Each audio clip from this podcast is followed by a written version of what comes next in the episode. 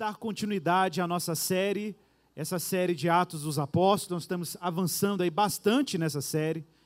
E o nosso projeto é terminá-la ainda esse ano. E pelos meus cálculos, nós vamos terminar antes do Natal. Mas nós temos que fechar essa série, já estamos bem encaminhados. Então, abra sua Bíblia, Atos dos Apóstolos, capítulo 21, verso 17.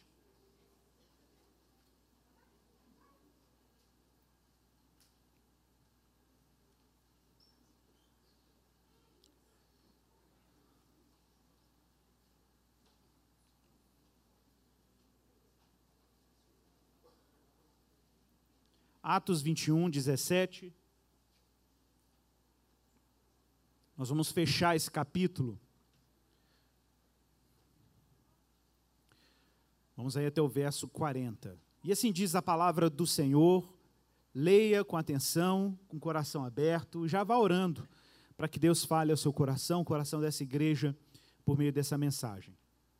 E assim diz a Escritura: E chegando a Jerusalém, os irmãos nos receberam alegremente. No dia seguinte, Paulo foi em nossa companhia encontrar-se com Tiago e todos os presbíteros compareceram.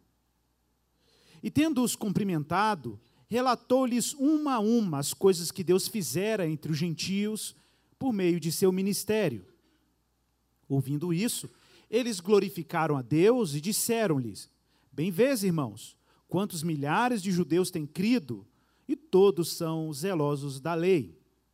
Eles têm sido informados a teu respeito de que ensinas todos os judeus que estão entre os gentios a se afastarem de Moisés, dizendo que não circuncidem seus filhos e nem andem segundo os costumes da lei. Que faremos então? Certamente saberão que chegaste. Faze, pois, o que te dizemos. Há quatro homens que fizeram um voto. Leva esses homens contigo e purifica-te com eles, paga por eles as despesas para que rapem a cabeça, e assim todos saberão que aquilo que ouviram a teu respeito é falso, mas que também tu mesmo andas corretamente guardando a lei. Todavia, já escrevemos quanto aos gentios que têm crido, dando o parecer de que se abstenham do que é sacrificado aos ídolos, do sangue da carne de animais sufocados e da imoralidade. No dia seguinte, Paulo levou consigo aqueles homens, purificou-se com eles e entrou no templo, notificando o cumprimento dos dias da purificação, quando seria feita a oferta a favor de cada um deles. Mas quando sete dias estavam quase terminados, os judeus da Ásia o viram no templo e provocaram todo o povo, e assim o agarraram. E gritavam: Homens israelitas, ajudai! Este é o homem que por toda parte ensina a todos contra nosso povo, contra a lei e contra este lugar. Ainda mais, trouxe gregos ao templo e profanou este santo lugar. Pois eles haviam visto o Trófimo de Éfeso na cidade com ele e pensavam que Paulo o havia levado ao templo. Toda a cidade ficou empolvorosa e houve uma aglomeração de pessoas. Então, agarraram Paulo e o arrastaram fora do templo, e logo as portas se fecharam. Procurando eles matá-lo, chegou ao comandante da força romana a informação de que Jerusalém estava em polvorosa. E ele, levando logo consigo soldados e oficiais, correu até eles, e quando viram o comandante os soldados, pararam de espancar Paulo. Aproximando-se, o comandante o prendeu e mandou que fosse algemado com duas correntes. Depois perguntou quem era ele e o que havia feito. E na multidão, uns gritavam de um modo, outros de outro, sem poder saber a verdade por causa do tumulto. Mandou que ele fosse conduzido assim à fortaleza. E quando chegaram às escadas, ele foi carregado pelos soldados por causa da violência da multidão, pois o povo seguia e gritava: Mata-o! E quando estava para ser levado para a fortaleza, Paulo disse ao comandante: Tenho permissão para te dizer alguma coisa? Ele respondeu: Sabes a língua grega? Por acaso não és o egípcio que algum tempo atrás provocou uma revolta e levou ao deserto quatro mil assassinos? Mas Paulo lhe disse: Eu sou judeu, natural de Tarso cidade de importância na Cilícia. Peço-te que me permitas falar ao povo. O comandante lhe deu permissão. Então Paulo, em pé na escada, fez sinal ao povo com a mão. E quando houve silêncio total, lhes falou em língua hebraica. Vamos orar. Peça a Deus graça ao pregador, peça a Deus graça a você também que escuta a palavra, para que o Espírito Santo nos oriente e fale ao nosso coração como igreja. Pai, em nome de Jesus, nós precisamos do teu auxílio, precisamos da tua ajuda na comunicação da tua palavra. O Senhor sabe que somos falhos, o Senhor sabe que o nosso coração, ainda carente da educação do Espírito, insiste em querer desviar a glória que é só tua para nós mesmos. Mas nós pedimos ao Senhor o auxílio necessário para que o pecado que ainda persiste em nós, ó Pai, não seja um tropeço no anúncio da tua palavra. Dá-nos um coração modesto, Senhor. Dá-nos um coração profundamente dependente da tua graça. Que o teu espírito fale com poder e fale de maneira que Cristo seja anunciado e testemunhado que Jesus Cristo seja erguido bem alto. Pai, que essa igreja seja uma igreja que saia daqui hoje se deleitando em Ti, se maravilhando contigo, ó Deus, porque é isso que importa para a nossa salvação e o nosso crescimento em uma família que é semelhante a Jesus. É a nossa oração que fazemos nele. Amém. Irmãos, algumas palavras para trás, nós ouvimos e temos ouvido aí sobre o encerramento de Paulo da sua terceira viagem missionária e o seu intento em voltar para Jerusalém pela última vez. Bom, nós sabemos que é pela última vez, e parece que Paulo vem sendo avisado pelo Espírito Santo de que essa é sua viagem derradeira, final, última, até a cidade onde ele foi educado, aos pés do grande mestre Gamaliel. E o lugar de onde Paulo, de certa maneira, foi enviado para uma missão ao mundo, em testemunho do Espírito e do Evangelho, aquilo que Deus já havia previsto, de que esse Evangelho e o testemunho do Cristo ressuscitado deveria irradiar de Jerusalém, Samaria, Judéia e até os confins da terra. Nós já vimos que Paulo é um vaso escolhido de Deus para levar a boa nova aos judeus aos gentios e aos reis do mundo, aos reis gentios das nações. E de fato, Paulo já vem demonstrando que quer encerrar a sua missão, ou pelo menos encerrar o seu, a sua tarefa missionária anunciando o evangelho em Roma. Mas como o Jonathan falou aqui no último domingo, que movimento estranho. Paulo querendo ir ao extremo ocidente, Roma, e ainda diz nas suas cartas, queria até ir à Espanha, faz o movimento inverso ele, em vez de ir para o Ocidente, vai para o Oriente, levando a coleta, as ofertas que ele coletou das igrejas da Ásia, aos irmãos pobres, judeus de Jerusalém e da Judéia. Paulo então está obstinado, vimos isso nos capítulos anteriores.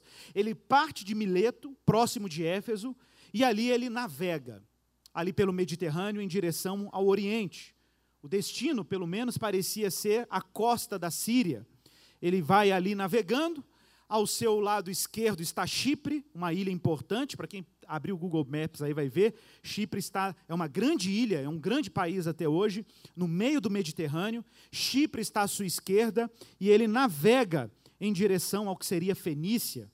Então Paulo continua navegando e ele chega ali à cidade de Tiro, hoje uma cidade libanesa, né? e ali ele desembarca nesse barco e fica sete dias. Lucas, o autor do livro de Atos, está com ele. Nós sabemos disso pelo uso do, do pronome nós, do pronome nós dentro do, do livro. Lucas está com ele nessa jornada. Então, Paulo continua, mesmo ali em Tiro, a ouvir avisos contínuos, profetas, o Espírito Santo falando por irmãos, dizendo que problemas aguardam Paulo em Jerusalém.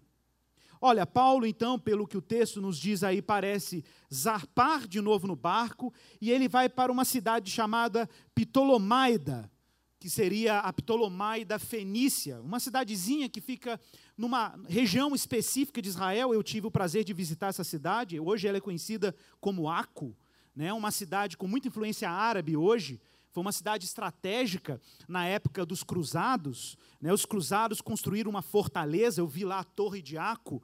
Né? Até hoje ela é considerada a chave da Terra Santa, uma cidade estratégica. E era também na época de Paulo, uma cidade portuária, muito bonita, inclusive. As ruínas estão lá, dessa época em que ela era uma cidade de, do porto, uma cidade portuária do antigo Império Romano, muito importante.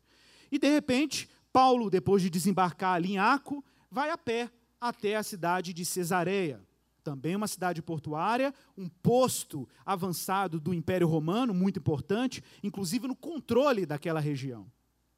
Bom, quando Paulo ali chega, está em Atos capítulo 21, no verso 10, ele encontra um profeta, um profeta cristão, profeta Ágabo, cheio do Espírito Santo. Esse homem se dirige a Paulo e ele diz o seguinte: veja aí Atos 21, 10. Diz que Ágabo, ao chegar à comitiva de Paulo, e uma comitiva que tinha a presença de Lucas, diz o texto que ele tomou um cinto de Paulo. Imagine essa cena. O profeta Ágabo tira o cinto de Paulo, amarra com ele os próprios pés e mãos e diz assim: Assim te diz o Espírito Santo: Assim os judeus em Jerusalém farão ao dono deste cinto e o entregarão na mão dos gentios. Então, Paulo está avisado, e parece que esse é o último aviso dos muitos que Paulo já vem escutando desde a Ásia, de que ele será entregue aos gentios, ou pelo menos sofreria algum tipo de prisão. Ora, a reação de Paulo, aí no verso 13, é impressionante. Paulo diz assim: Olha, que fazeis chorando e quebrantando-me o coração? Pois eu estou pronto, não só para ser preso, mas até para morrer em Jerusalém pelo nome do Senhor Jesus. Veja, Paulo está disposto a levar as últimas consequências aquilo que o próprio Espírito lhe vem avisando. Paulo está preparado, se possível até, para morrer pelo Evangelho. Olha, é interessante porque isso me lembrou um trecho de uma das cartas que o próprio Paulo escreveu a Roma, lugar que ele está prestes a ir depois desses eventos. Lá em Romanos capítulo 14, você não precisa abrir, eu vou ler para você, verso 7 e verso 8. Veja as palavras de Paulo que, que fortes. Paulo diz assim: porque nenhum de nós, nenhum de nós, nenhum cristão, vive para si mesmo e nem morre para si mesmo. Porque se vivemos, vivemos para o Senhor. Se morremos, morremos para o Senhor. Quer pois vivamos ou morramos, somos do Senhor. Sabe o que, que me impressiona em Paulo, meu irmão? O que me impressiona em Paulo é o seu senso de perda absoluta de propriedade da própria vida. Paulo está completamente sem controle sobre a sua existência. Paulo está completamente, entre aspas, perdido na vontade de Deus. Se é que a gente pode dizer que isso é uma pessoa perdida. Me parece que uma pessoa perdida é uma pessoa perdida em si mesmo uma pessoa perdida na vontade própria, uma pessoa perdida num falso senso de controle sobre seu destino, sobre a sua existência, uma pessoa que ainda vive sobre o fardo de achar que a sua vida depende de determinados cálculos pessoais, competências de si mesmo, recursos, acordar de manhã e planejar sua própria vida. Não, Paulo está achado na vontade de Deus. E Paulo sabe que nenhum cristão que queira viver seriamente o cristianismo deve se iludir de achar que a sua vida é de si mesma, pois quer vivamos ou morramos, somos do Senhor. Paulo sabe disso. Paulo sabe que a sua vida, a sua história e o seu destino e a sua missão estão prescritas pelo Deus soberano que o chamou. Ele é um vaso escolhido para anunciar o evangelho aos gentios e aos judeus. Mas diz aí no capítulo 21, ainda, verso 15, que passados aqueles dias, Paulo fez os seus preparativos e foi em direção a Jerusalém. Irmão, Jerusalém não é uma cidade muito estranha para nenhum cristão. Lembre-se, livro de Atos é o segundo volume de uma grande saga escrita pelo próprio Lucas. Lucas escreveu um evangelho que recebe o seu nome e escreveu Atos como dois volumes de uma história só. História que começa com o nascimento de Jesus e se estende na missão de Jesus por meio da sua igreja no mundo. E eles chegam a Jerusalém. E você sabe o que Jerusalém significa para um discípulo de Jesus. Jerusalém, antes de qualquer movimento da igreja, é um lugar escolhido por Deus por inúmeras razões. Jerusalém, ou o Monte Sião, como também é conhecido esse lugar, é a cidade chamada e conhecida na Bíblia como a cidade do grande rei. O Salmo 48, verso 2 diz assim: Belo e imponente é o Monte Sião, a alegria de toda a terra. Para os lados do norte, ali está estabelecida a cidade do grande rei.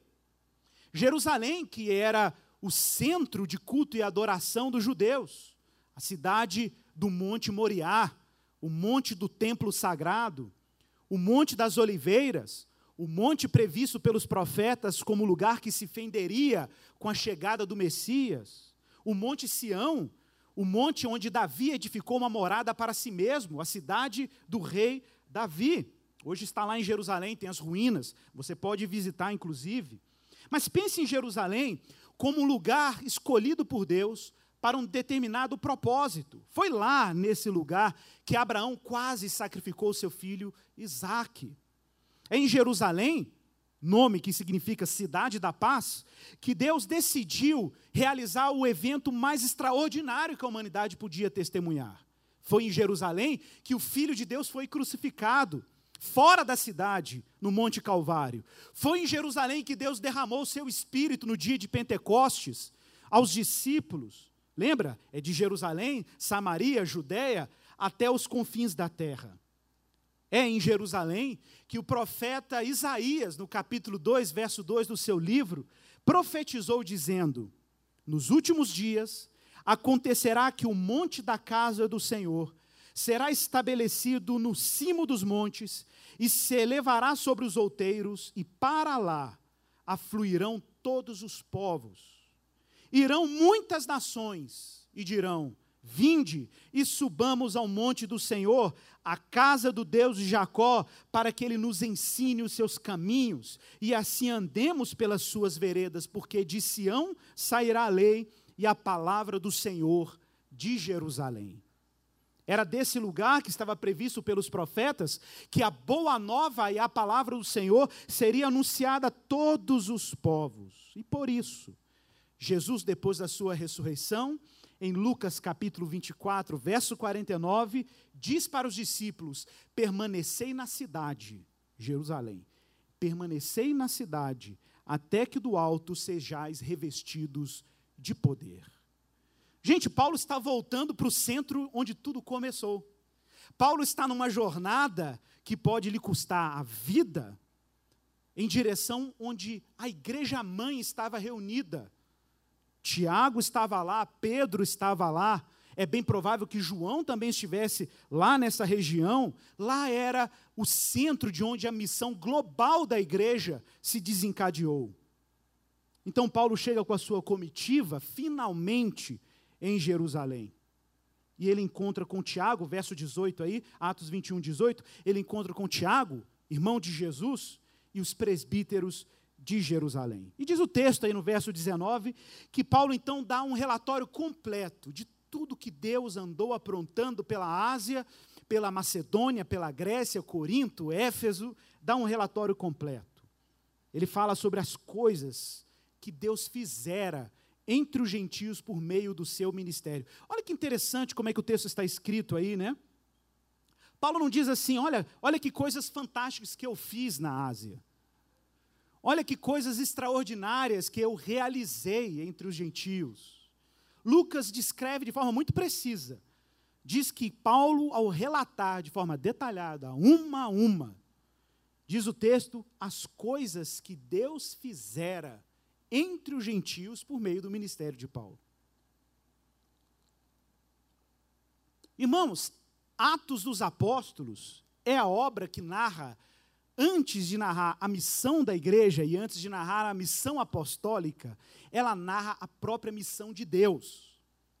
Antes de qualquer missionário andar pelo mundo anunciando o evangelho, e antes de qualquer pastor se envolver com o apacentamento e o cuidado da igreja de Deus, o próprio Deus está em missão no mundo. o próprio Deus assumiu para si o compromisso de levar a sua boa nova até os confins da terra. Essa é uma tarefa que o próprio Deus tem assumida como de si mesmo. Você entende isso? Você entende que antes de você dizer qualquer sim à missão de Deus, Deus, meu irmão, já está trabalhando em missão.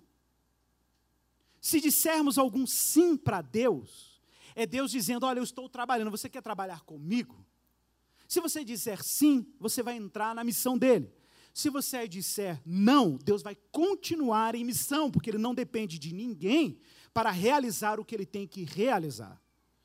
Claro, Deus ele arregimenta e Deus chama aqueles que ele deseja para fazer parte dessa tarefa. Mas, meu irmão, Deus terá êxito. Deus concluirá a missão que ele assumiu para si mesmo. E Paulo aí dá o seu relatório. Paulo tem profunda consciência de que ele não pode mover uma vírgula na missão de Deus sem que Deus esteja com ele.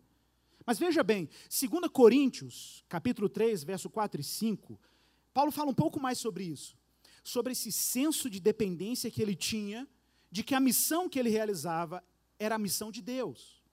Paulo diz assim: é por meu intermédio, ou melhor, é por intermédio de Cristo que temos tal confiança em Deus.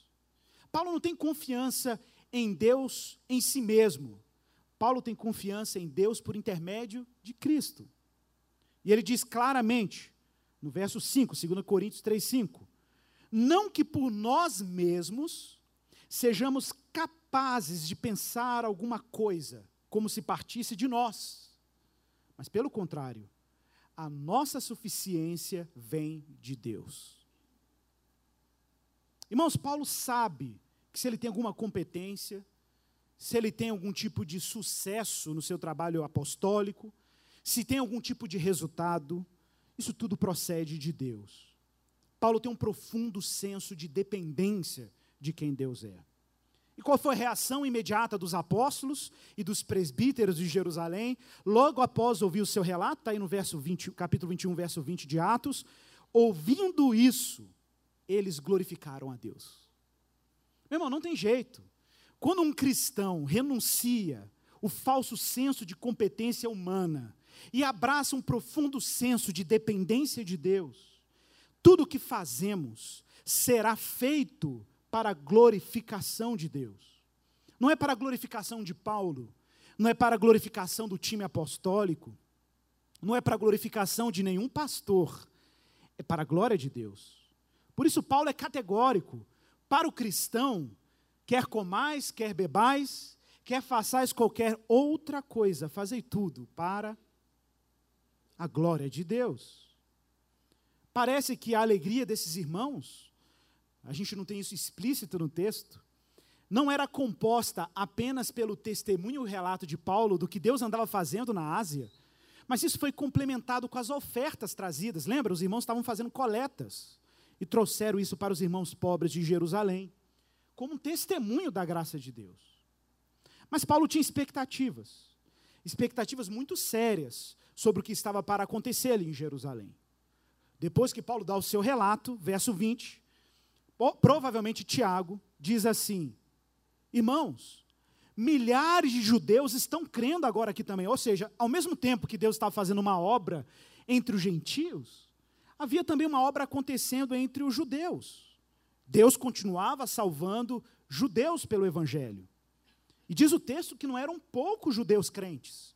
Milhares de judeus têm crido e eles são zelosos da lei. A palavra zeloso aí é a palavra zelotai, né, no plural, vem do plural de zelotes, palavra que você conhece na Bíblia. Zelote é aquele que tem zelo, que tem fervor na sua observância religiosa e espiritual. Esses irmãos, além de crentes em Jesus, eram judeus observantes da Torá, da lei judaica. Tá, isso é bom ou ruim, Igor? Alguém podia dizer, né, isso pode ser ruim. Afinal de contas, Paulo tem insistido em suas cartas que o cristão não está debaixo da lei, mas está debaixo da graça. É verdade. Mas essa orientação de Paulo é uma orientação prioritariamente aos gentios. E em segundo lugar, é uma orientação de Paulo sobre o lugar da lei. É que a lei não tem a finalidade o propósito de salvar ninguém. O que não significa que essa lei não tem um papel, por exemplo, cultural para os judeus. Os judeus, claro, tinham um compromisso pactual, étnico, com os termos da aliança que Deus lhes havia outorgado. Mas qual era o boato que havia na cidade? Olha aí no verso 21. O boato era que Paulo estava ensinando, olha, observe o texto, ensinando a todos os judeus que estavam entre os gentios, esses gentios aí eram os gentios da diáspora, os gentios das nações, a se afastarem de Moisés, dizendo que eles não deveriam circuncidar os seus filhos. Olha, isso aqui é obviamente uma mentira. É uma mentira porque próprio Paulo circuncidou Timóteo, que era filho de mãe judia. Então a alegação de que Paulo estava desencorajando judeus a se submeterem à circuncisão era uma, um boato. Lembrando, irmãos, que o que Paulo desencorajava era a circuncisão de gentios. Porque se gentios se circuncidassem, eles se tornariam automaticamente judeus pela lei judaica. E para Paulo estava claro que a fé em Jesus era mais do que suficiente para uma pessoa se entrar numa aliança com Deus. Entretanto, aos judeus ainda permanecia o encargo de manterem a circuncisão entre suas gerações, mas isso não dizia respeito à salvação, isso dizia respeito à identidade étnica do judeu. Então a alegação que era feita aqui contra Paulo era mentirosa. E aí o que diz no verso 22? Tiago, o que faremos, irmãos? Certamente saberão que você está na área, que você chegou. Ora, vamos ver aí a estratégia no verso 23 e verso 25 dos apóstolos para tentar contornar esse falso boato, essa falsa informação sobre a missão de Paulo, ou quem Paulo pensava sobre os judeus. Veja aí, verso 23 ao verso 25. Fazei, pois, o que te dizemos. Temos quatro homens aqui que fizeram votos. Leva esses homens contigo, faz purificação com eles, paga as despesas para que rapem a cabeça, e assim todos saberão que aquilo que ouviram a teu respeito é falso, mas que também tu mesmo andas corretamente guardando a lei. Todavia, já escrevemos quanto aos gentios. Olha aí como é que ele faz uma distinção entre judeus e gentios. Quanto aos gentios, já escrevemos que só se abstenham de carnes sacrificadas a ídolos, do sangue da carne de animais sufocados e da imoralidade. No dia seguinte, Paulo levou consigo aqueles homens, purificou-se com eles, entrou no templo, notificou o cumprimento da lei da purificação, quando seria a oferta a favor de cada um deles. O que está acontecendo aqui? Que ritual é esse aqui? Irmãos, esse ritual que está aí descrito é um ritual que está preservado no, na lei de Moisés, lá em Números, capítulo 6, verso 1 em diante. É chamada a lei do nazireado, ou voto do nazireu. O que era o voto do nazireado? Não era uma lei, não era uma regra para todo judeu fazer. Era um voto espontâneo que qualquer judeu podia fazer. Era um voto de consagração do judeu a Deus. Como é que funcionava o voto do nazireado? A pessoa iniciava o voto, ela tinha que ir ao sacerdote e falar para ele: Eu quero começar o voto do nazireado. Então, beleza, o que, que ele tinha que fazer? Tinha que se purificar, ele tinha que raspar a cabeça e deixar o cabelo crescer livremente e se abster de vinho e qualquer coisa derivada de uva durante um tempo determinado. Ele tinha que dizer qual era o tempo do voto dele.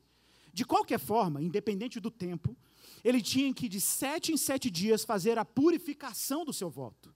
Ele tinha que se banhar e tinha que refazer uma manutenção do seu voto e manter o voto pelo tempo que ele determinou. Claro que isso envolvia, inclusive, o sacrifício de um animal como parte do processo do voto. E você, de repente, olha para o texto e vê Paulo não apenas pagando as despesas desses irmãos judeus crentes que estavam fazendo o voto do nazireado, como ele mesmo está fazendo o voto, ele mesmo está fazendo, e ainda está dando ofertas, sacrifícios. Aí você vai e diz assim: uai, que isso? Paulo, o apóstolo da graça, o apóstolo que disse que essas coisas são sombras daquilo que haveria de vir, fazendo ofertas e sacrifícios no templo. Mas Jesus não resolveu tudo, Igor. Jesus não é o sacrifício perfeito, não está previsto em Hebreus que não faz mais sentido fazer esse tipo de coisa no templo? Sim, meus irmãos, é verdade que Jesus é o cumprimento. Mas também é verdade que enquanto havia templo, Paulo, enquanto judeu, e enquanto um judeu que está em Jerusalém, ele cumpria tudo o que a lei prescrevia, porque ele é um judeu autenticamente. E por ser um judeu autenticamente, ele cumpre tudo o que a lei exige, mas com outra consciência. Paulo sabe que aqueles ofertas, aqueles sacrifícios, não têm a finalidade de espiar ninguém. A propósito, qualquer judeu minimamente familiarizado com as leis judaicas sabe disso. Como diz o autor de Hebreus, Hebreus, sabemos que o sangue de bodes e animais não tem nenhum poder para perdoar pecados. Os judeus sabiam que as ofertas e os sacrifícios do templo eram uma espécie de cheque pré-datado por um perfeito sacrifício que viria, por um perfeita, uma perfeita oferta que viria. Ora, pode até ser que o judeu não fosse minimamente educado na lei judaica e nas profecias para ter essa consciência. Mas nós sabemos que quando Abraão sobe ao Monte Moriá, ele olha o seu filho prestes a ser sacrificado e Isaac pergunta: Onde está a oferta para o sacrifício? O que ele responde? O Senhor proverá. Esse verbo, gente, é um verbo no imperfeito em hebraico e tem um sentido para além daquele cabritinho que apareceu no arbusto. Tem um sentido quase profético de que Deus um dia proveria uma oferta perfeita e um sacrifício perfeito em dias vindouros. Não é à toa que o templo foi construído nesse lugar e que por mais de três mil anos os judeus sacrificavam ali quase que num tipo de intercessão, pedindo o sacrifício perfeito. Quanto à lei, Paulo tem que cumprir a lei. Nenhum problema para Paulo nesse sentido. Mas Paulo sabia que aquelas ofertas tinham um sinal, era um sinal provisório, transitório. Olha o que diz no verso 24: mostra para eles que tu mesmo andas guardando a lei. Oh, gente, isso aqui não era uma, uma artimanha para criar uma imagem falsa de Paulo, como se ele fosse observante da lei. Paulo não está sendo pragmático aqui, não. Paulo está sendo simplesmente coerente com a identidade que ele tem. O que ele não quer? O que ele não quer é que gentios sejam forçados à observância da lei. É isso que ele não quer. Porque Paulo já sabe que os gentios e os judeus também acessam a graça mediante a fé, pelo evangelho. A razão por que Paulo continua observando a lei é uma razão meramente étnica, cultural. Não é porque ele acha que vai receber, receber algum tipo de benefício fazendo esse tipo de coisa. Mas vejam, Paulo diz isso claramente em Colossenses, que tudo isso tem sido sombra das coisas que haveriam de vir. Colossenses capítulo 2, verso 17. Mas mais do que isso, o que Paulo está fazendo aqui, gente, é um gesto de amor, é um gesto de compaixão. Compaixão que ele tinha com os gentios e que ele também quer demonstrar aos seus compatriotas segundo a carne. Agora eu quero que você abra a sua Bíblia. 1 Coríntios, capítulo 9, verso 19.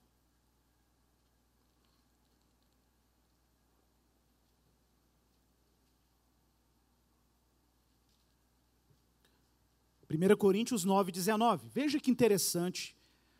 A compaixão de Paulo, inclusive se submeter a condições que ele sabia que teologicamente estavam perdendo o seu vigor, por coisas superiores que Deus estava revelando na nova aliança em Jesus.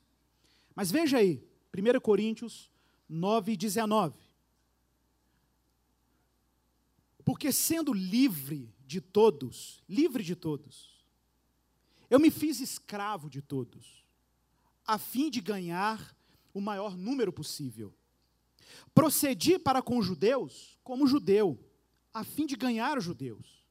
Para os que vivem sob a lei, como se eu mesmo vivesse para ganhar os que vivem debaixo da lei, embora eu não esteja debaixo da lei. Ao sem lei, como eu mesmo o fosse, não estando sem lei para com Deus, mas debaixo da lei de Cristo, para quê? Para ganhar os que vivem fora do regime da lei. Fiz-me de tudo para com todos, com o fim de que, por todos os modos, eu pudesse salvar alguns. Tudo faço por causa do Evangelho, com o fim de me tornar cooperador com ele. O que, que Paulo está fazendo aqui? Um trabalho de contextualização. Paulo está fazendo o mesmo movimento que Jesus fez quando veio ao mundo. O que Jesus fez quando veio ao mundo? Jesus assumiu inteiramente a nossa condição humana na cruz. Jesus assumiu inteiramente a nossa condição na sua encarnação. Quando o Verbo de Deus deixou a glória do Pai e assumiu a nossa condição humana, ele fez isso por pura compaixão, por puro amor. Ele assumiu a nossa fragilidade humana. Cristo assumiu a identidade e a condição daqueles que ele estava salvando. Da mesma forma, Paulo está reproduzindo essa contextualização de Jesus ao assumir a fraqueza daqueles que são fracos, ao assumir a lei para aqueles que estão na lei, ou a abrir mão da lei quando ele está com aqueles que não vivem sob a lei. Ele se fez de tudo para todos, para ver se alcançava essas pessoas com o evangelho.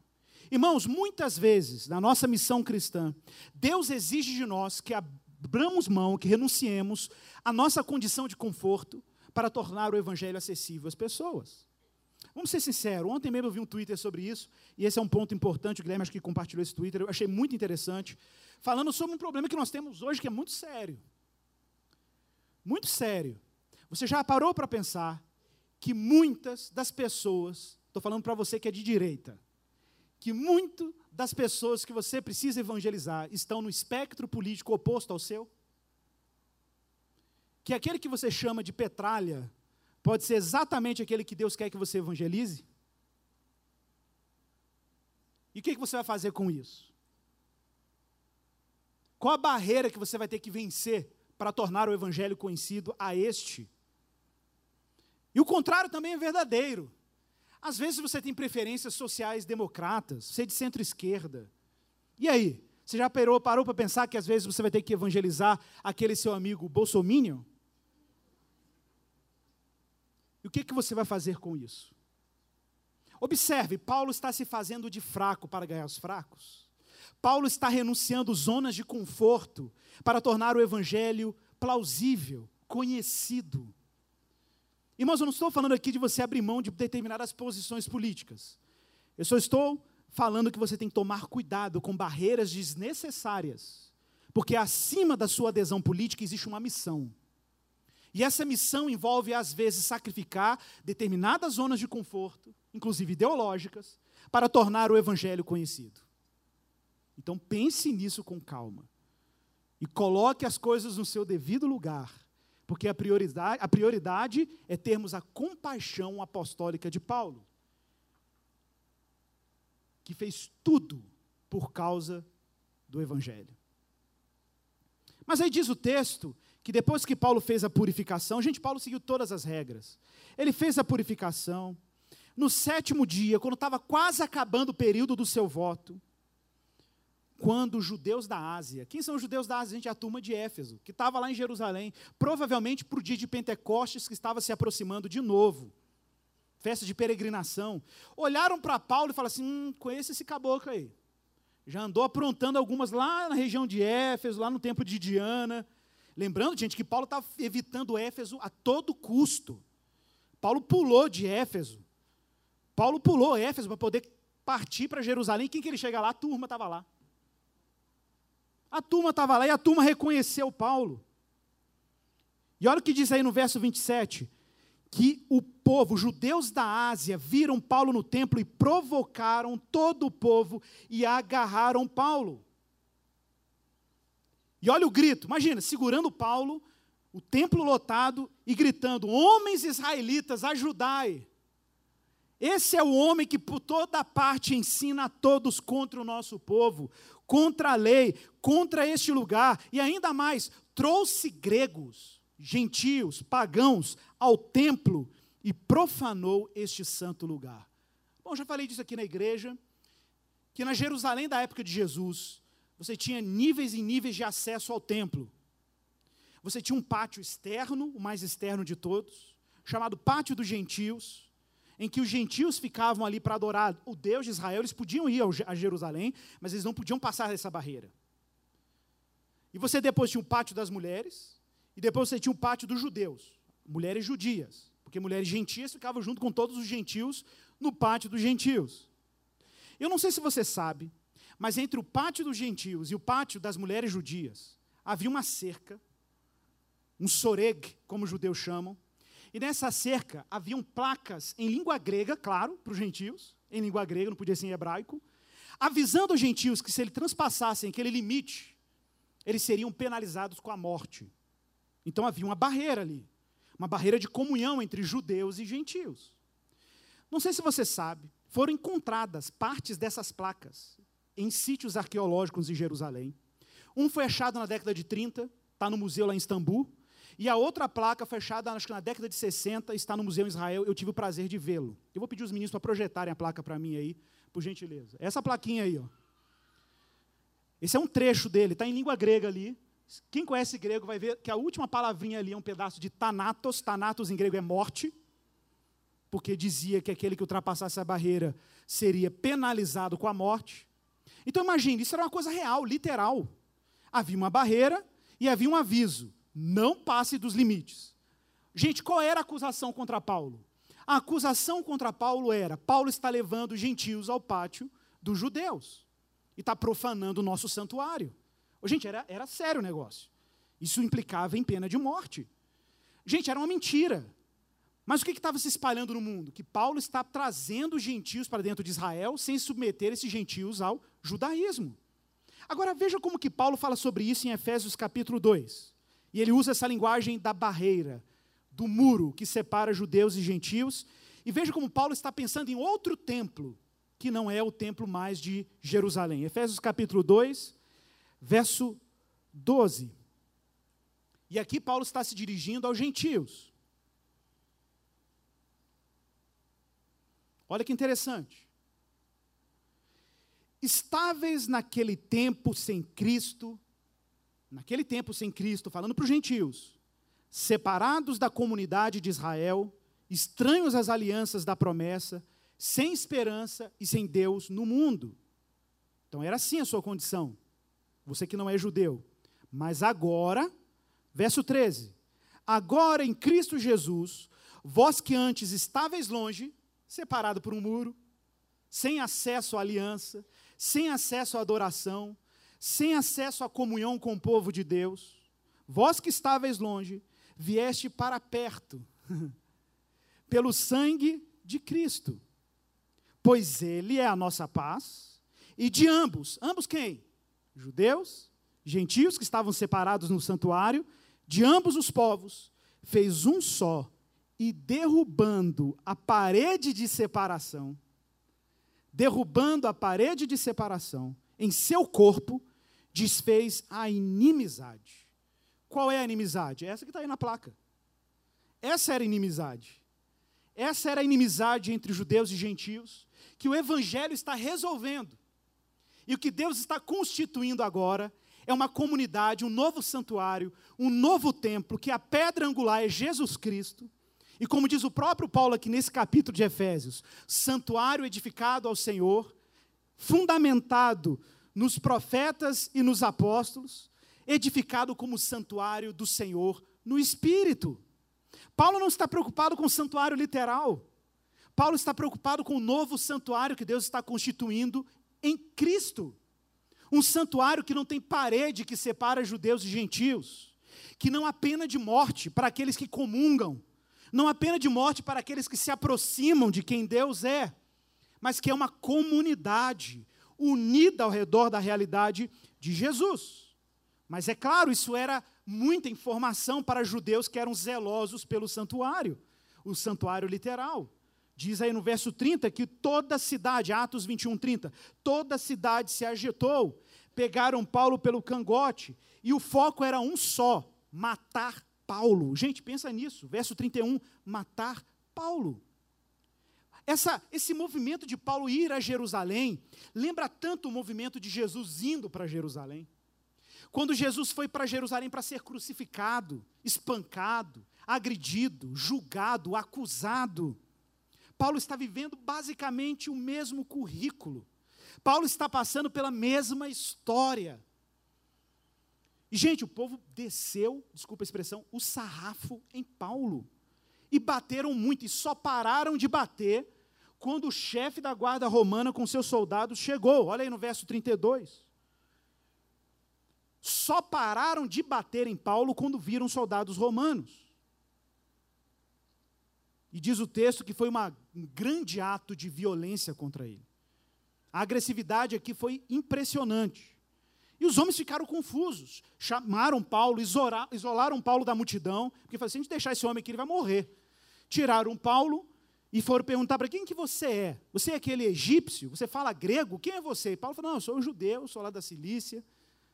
Estou aqui. Você me dá uma palavra, eu posso falar para o meu povo? o sermão de Paulo que ele vai dizer para o povo, a gente vai ver no próximo domingo.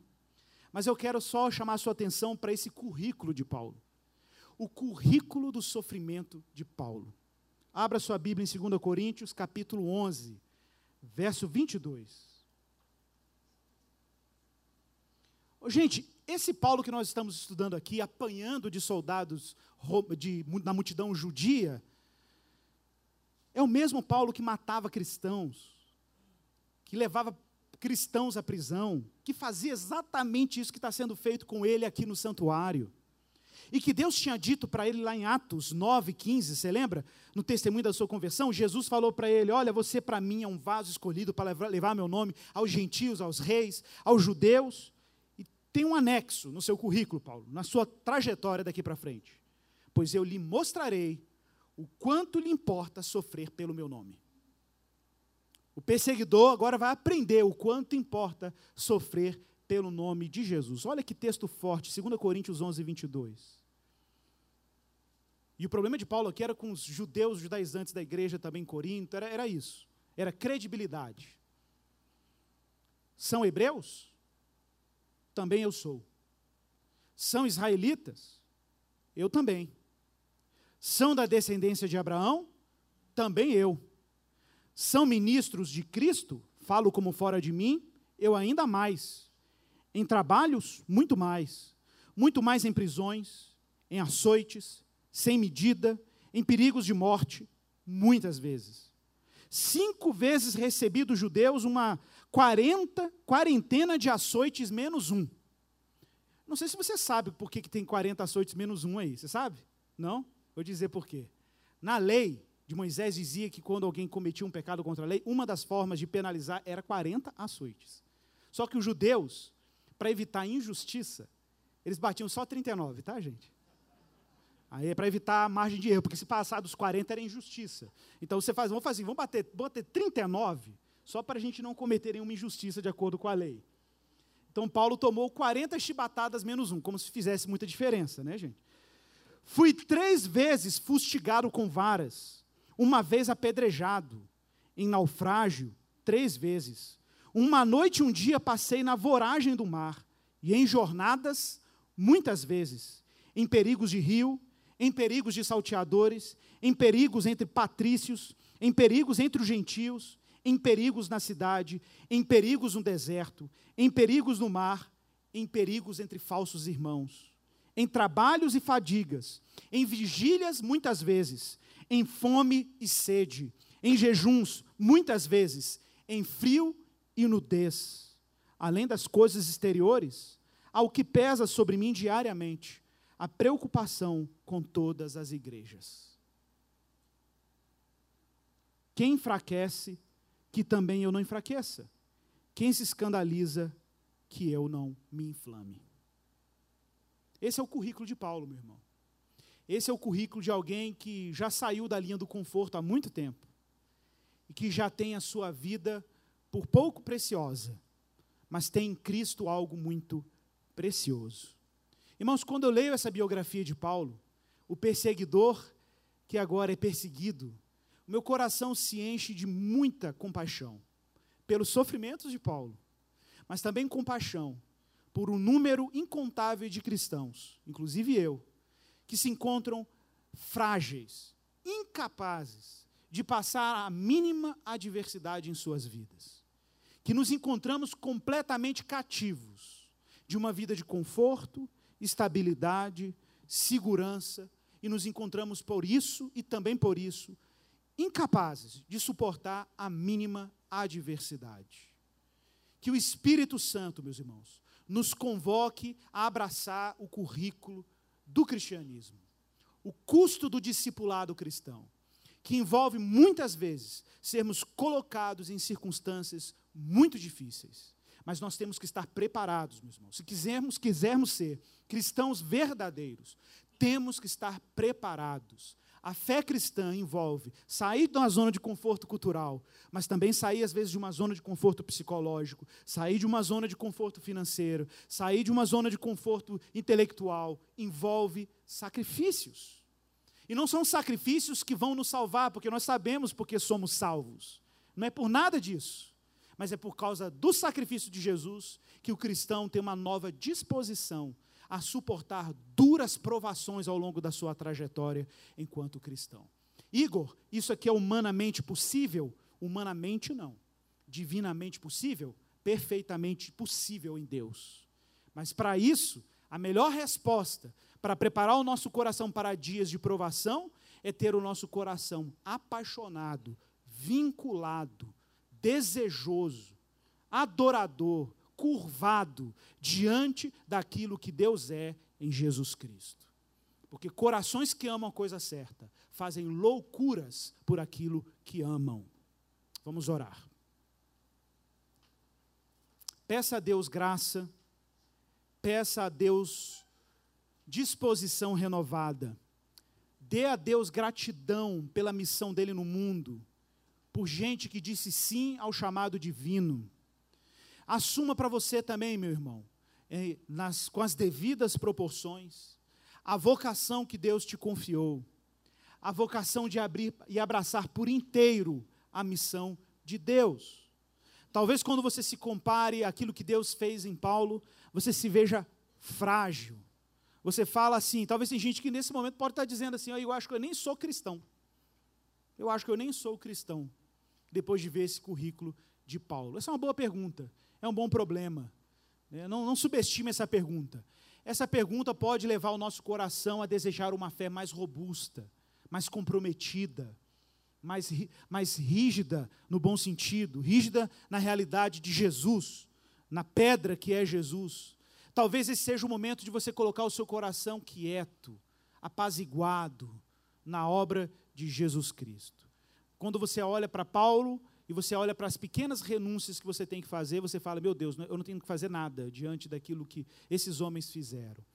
Mas é o coração no lugar certo, desejando a coisa certa. Ore aí, peça a Deus graça, peça a Deus uma disposição. Fala, Deus, humanamente isso está tão longe de mim, mas eu sei que pela tua graça, Pai, eu posso viver uma fé cristã mais robusta, mais forte, mais leal, mais corajosa, uma fé que sofre, mas sofre confiante de que aquilo que nós sofremos redunda, reflete em algo que envolve a glória de Deus. Faz essa oração honestamente diante dele pedindo graça.